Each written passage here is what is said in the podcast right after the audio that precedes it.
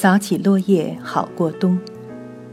面对今日的奥斯威辛，昨天，二零零五年一月二十七日，我们在电视中观看奥斯威辛集中营的露天纪念仪式。大雪纷飞，冰封雪盖的集中营，黑色的铁丝网，触目惊心。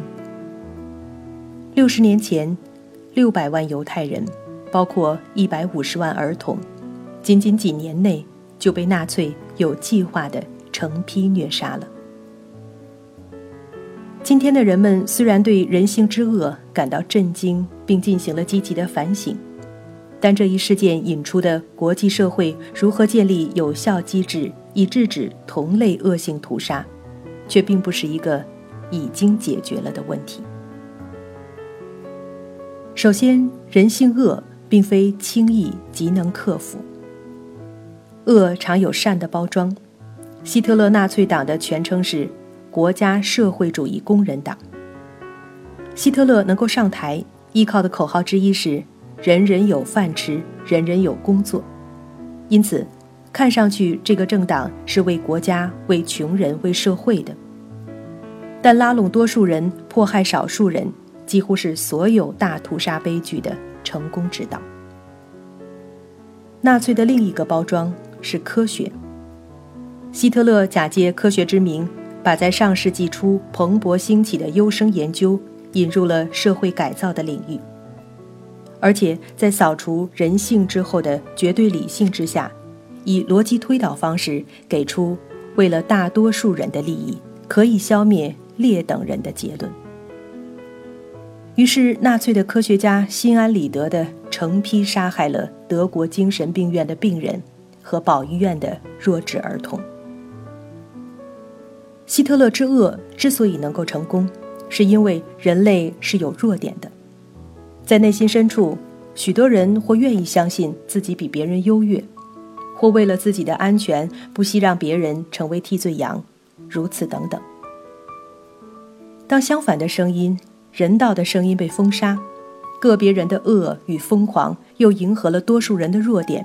就可能迅速变成群体的恶和疯狂，而唯有群体性恶的支持，才可能实现大屠杀。希特勒之恶是一个典型，犹太人遭遇的大屠杀浩劫也并非历史孤立，因为只要符合纳粹条件，大屠杀就可能随时发生。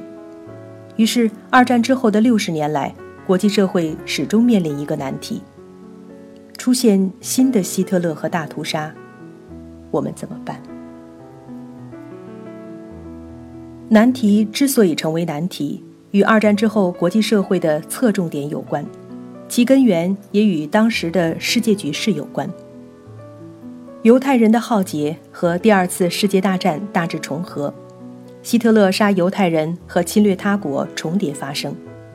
在六十年前，由于反侵略战争的进程。集中营被解放，对犹太人的大屠杀才被揭示，并震惊了世界。可是，如果没有这个背景，它作为一个孤立事件，大概仍然不会得到足够有力的对待。之所以这样说的主要原因之一，是当时各国看到了亡国的危险，反侵略自然成为最紧迫的事情。因此，战后联合国的成立。其最重要的机构是安全理事会，主要任务是维护世界和平，也就是如何避免新的侵略、新的世界大战，而不包括如何防止大屠杀。在揭示大屠杀事件的时候，各国强调了希特勒的残忍和疯狂，震惊于人性恶的极致，却没有深刻检讨国际社会的责任和失职。因此，也就不可能进一步从国际组织的制度上对防止大屠杀有所建树。没有对大屠杀做深刻检讨的原因很多，也间接地反映出国际社会本身的众多问题。比如，一些国家对大屠杀可以说是间接的负有责任的。在昨天奥斯威辛的纪念仪式上，俄国总统普京出席并讲了话。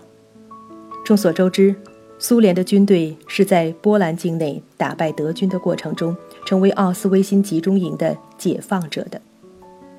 普京也提到，前苏联是二战受害最大的国家，因为苏联在二战中死亡的士兵最多。奥斯威辛的死难者中有相当一部分是苏联战俘，这都是事实。假如这场纪念式是一个战胜纳粹德国的战争纪念仪式，事情就简单一些。可是事关大屠杀，就不那么简单，因为这并不是。全部事实。另一些事实是，当希特勒咄咄逼人的崛起的时候，斯大林与德国签订德苏和平条约，不仅出卖了奥斯威辛的所在地波兰，还商讨了如何瓜分波兰。因此，也可以说，奥斯威辛的存在本身，斯大林负有不可推卸的责任。同时，在奥斯威辛的受难者中有大量被纳粹从捷克斯洛伐克转来的犹太人，他们落入德国人手中，死在奥斯维辛，是著名的英法德意签字的慕尼黑协定把捷克斯洛伐克出卖给希特勒的结果之一。这些国家在出卖捷克斯洛伐克和波兰的时候，德国迫害犹太人的情况已经发生。人的弱点之一是不愿意面对自己的罪恶，所以这些事实也在阻挡当时的盟国深刻检讨大屠杀事件。由于希特勒不可满足的胃口，战火燃遍欧洲，把苏联和英法卷入战争，他们才成为二战反法西斯战争的力量，才成为犹太人的解救者。也就是说，犹太人当时获得解救。不是人道觉醒的人类有意而为之，而是二战打下来的一个意外结果。典型的例子就是当时的苏联，甚至在纳粹兴起之前，斯大林就开始了对自己国民的政治迫害，包括酷刑和大屠杀。在德军占领波兰之前，苏联侵占波兰，秘密屠杀了被俘关押的一万四千七百名波兰军官。和一万一千名波兰公民。因此，在所谓的二战盟国中，苏联首先不会愿意在战后的国际机构中出现一个遏制大屠杀的机制。而各国出于对侵略战争的恐惧，自然的结果就是对主权国家的强调，干涉内政变成类似准侵略这样的负面的词。于是，二战后。对大屠杀的反省其实是有限的，甚至是含糊而误导的。它使得人们误以为反种族迫害、反大屠杀、解救犹太人是反法西斯战争的目标之一。它掩盖了一个事实，那就是，如果希特勒当时不侵略他国，只是关起门来在国内建立集中营，迫害、酷刑和屠杀犹太人，那么。他们就无法借战争的机会得到解救。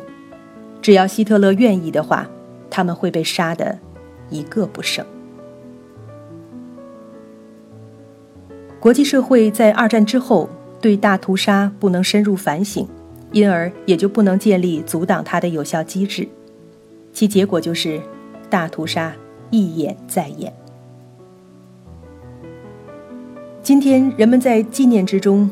用的都是过去时态，总是抽象上升到理论，总觉得我们要好好反省，人类怎么就曾经做出这样的事情，再也不能让它重演。而事实上，就在人们念念不忘要记住历史教训、上升拔高的几近空泛的同时，大屠杀的悲剧却一直在发生。例如，在奥斯威辛被解放的五十年以后的一九九四年。卢旺达发生种族大屠杀，在联合国秘书长安南是否需要干涉韦绝不下的仅仅一百天之间，就有将近一百万人被屠杀。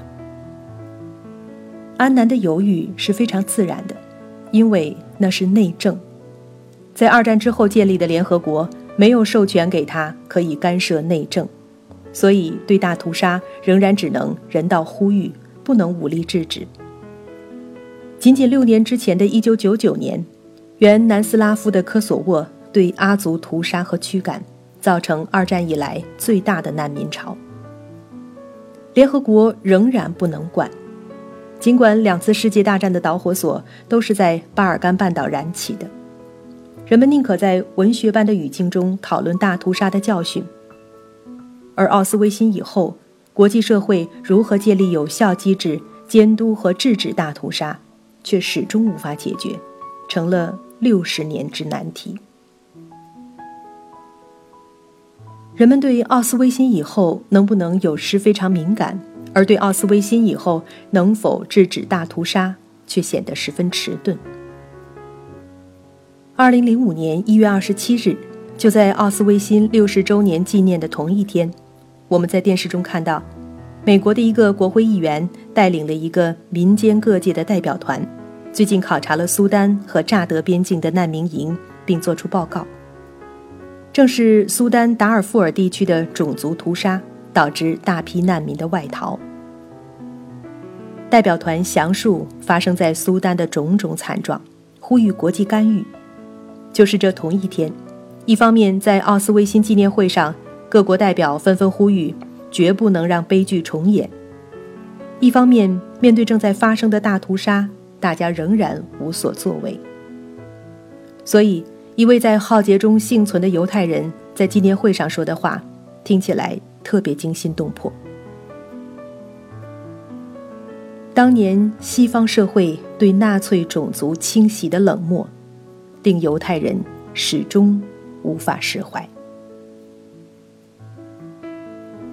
唯有安南深知手中没有制度的利器，口号遂将沦为空话。安南非常现实地说：“不能重演，说来容易，付诸行动难。”因此，安南只能遗憾地提醒与会者，在奥斯威辛惨剧结束的六十年之后，大规模屠杀在这个世界上仍然没有绝迹，而且令人遗憾的是，这个世界在制止大屠杀和种族清洗方面，不止一次的失败。这是我们在大屠杀六十周年纪念日应该正视的现实。